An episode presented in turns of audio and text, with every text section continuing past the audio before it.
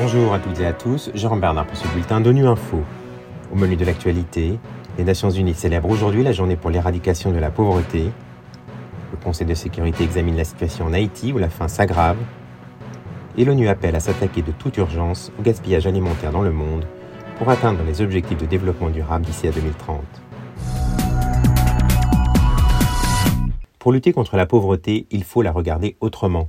Le Programme des Nations Unies pour le développement et des chercheurs de l'Université d'Oxford ont ainsi créé un nouvel indice qui ne prend plus seulement en compte le revenu, mais mesure divers éléments du niveau de vie, comme l'accès à l'éducation, à la santé, au logement, à l'eau potable, à l'assainissement et à l'électricité. Cet indice permet de mieux cibler les stratégies d'aide au développement. Philippe Cosse nous en dit plus. La planète compte plus d'1,2 milliard de pauvres. Ce chiffre est en fait deux fois plus élevé que les estimations antérieures qui ne prenaient en compte que les revenus, le seuil d'1,9 dollar par jour au-dessous duquel survivent des centaines de millions de personnes. Un nouvel outil d'analyse, un indice de la pauvreté multidimensionnelle, observe aussi d'autres facettes de la pauvreté, comme le manque d'accès à l'éducation, au tout à l'égout, à la santé, à l'électricité et au combustible de cuisson propre. Des faisceaux de privation qui se combinent pour réduire l'efficacité des stratégies de développement Construire une école, par exemple, c'est utile, sauf si les enfants, comme dans certains villages du Laos, ne peuvent s'y rendre régulièrement parce qu'ils doivent aller chercher du bois tous les jours, faut disposer chez eux d'un réchaud de bonne qualité. La priorité dans ce cas serait plutôt d'abord d'améliorer l'accès au combustible propre avec des conséquences positives en chaîne. On apprend ainsi que la moitié des pauvres manquent à la fois d'électricité et de combustible de cuisson non polluant.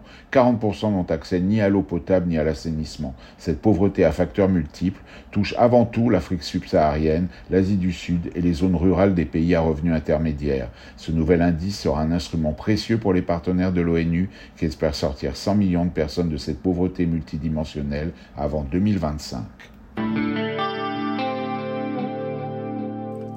Le Conseil de sécurité se réunit ce lundi pour faire le point sur la situation en Haïti, où des niveaux de faim catastrophiques ont été enregistrés pour la première fois.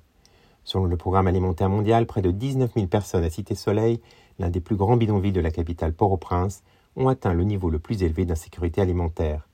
Pour le directeur du PAM en Haïti, Jean-Martin Bauer, la situation s'aggrave et une action urgente est nécessaire. La phase 5 est catastrophique et nous avons 5% de la population à Cité Soleil qui est classée au niveau le plus élevé 5 sur la classification intégrée des phases de sécurité alimentaire. Ce qu'il faut, c'est une action urgente en Haïti pour soutenir 1,8 million de personnes à la phase d'urgence 4 et l'apparition de la phase 5 dans la population à Cité Soleil est un avertissement pour nous tous que la situation en Haïti se détériore et qu'une action urgente est nécessaire pour de nombreuses et différentes raisons, nous avons à Cité Soleil 20% des enfants touchés par la malnutrition aiguë sévère. Les indicateurs de consommation alimentaire montrent que plus de la moitié de la population ne mange pas à leur faim et qu'il y a des contraintes d'accès dans ces zones. La situation pourrait encore empirer si l'accès n'est pas assuré. Une fois encore, il s'agit d'un avertissement. La situation est désastreuse. Elle est proche du point de rupture. Nous sommes proches de la catastrophe. S'attaquer de toute urgence aux pertes et au gaspillage alimentaire est primordial pour pouvoir atteindre les objectifs de développement durable d'ici à 2030. L'Organisation des Nations Unies pour l'alimentation et l'agriculture, la FAO, estime que 31% de la production alimentaire mondiale est gaspillée.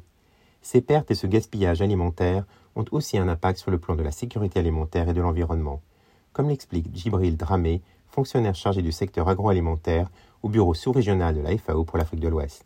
On a à peu près 828 millions de personnes qui souffrent de la faim dans le monde en 2021. Donc, ce qui est quand même considérable. Aussi, dans les pays en développement, ce sont surtout les petits producteurs qui opèrent en amont des systèmes alimentaires. Donc, s'ils perdent leur production, en réalité, il y a réduction de la disponibilité alimentaire pour eux. Et donc, du coup, on a une augmentation de leur vulnérabilité à l'insécurité alimentaire et à la malnutrition sous toutes ses formes. Sur le plan environnemental, hein, les pertes et gaspillages alimentaires ont une empreinte environnementale très, très élevée parce qu'on estime que les systèmes alimentaires sont responsables d'environ 31% des émissions de gaz à effet de serre. Donc, ces pertes alimentaires constituent en réalité un gaspillage des ressources rares qu'on utilise en fait pour la production alimentaire.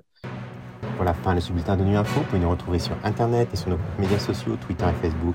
Merci de votre fidélité. À demain, même heure, même fréquence.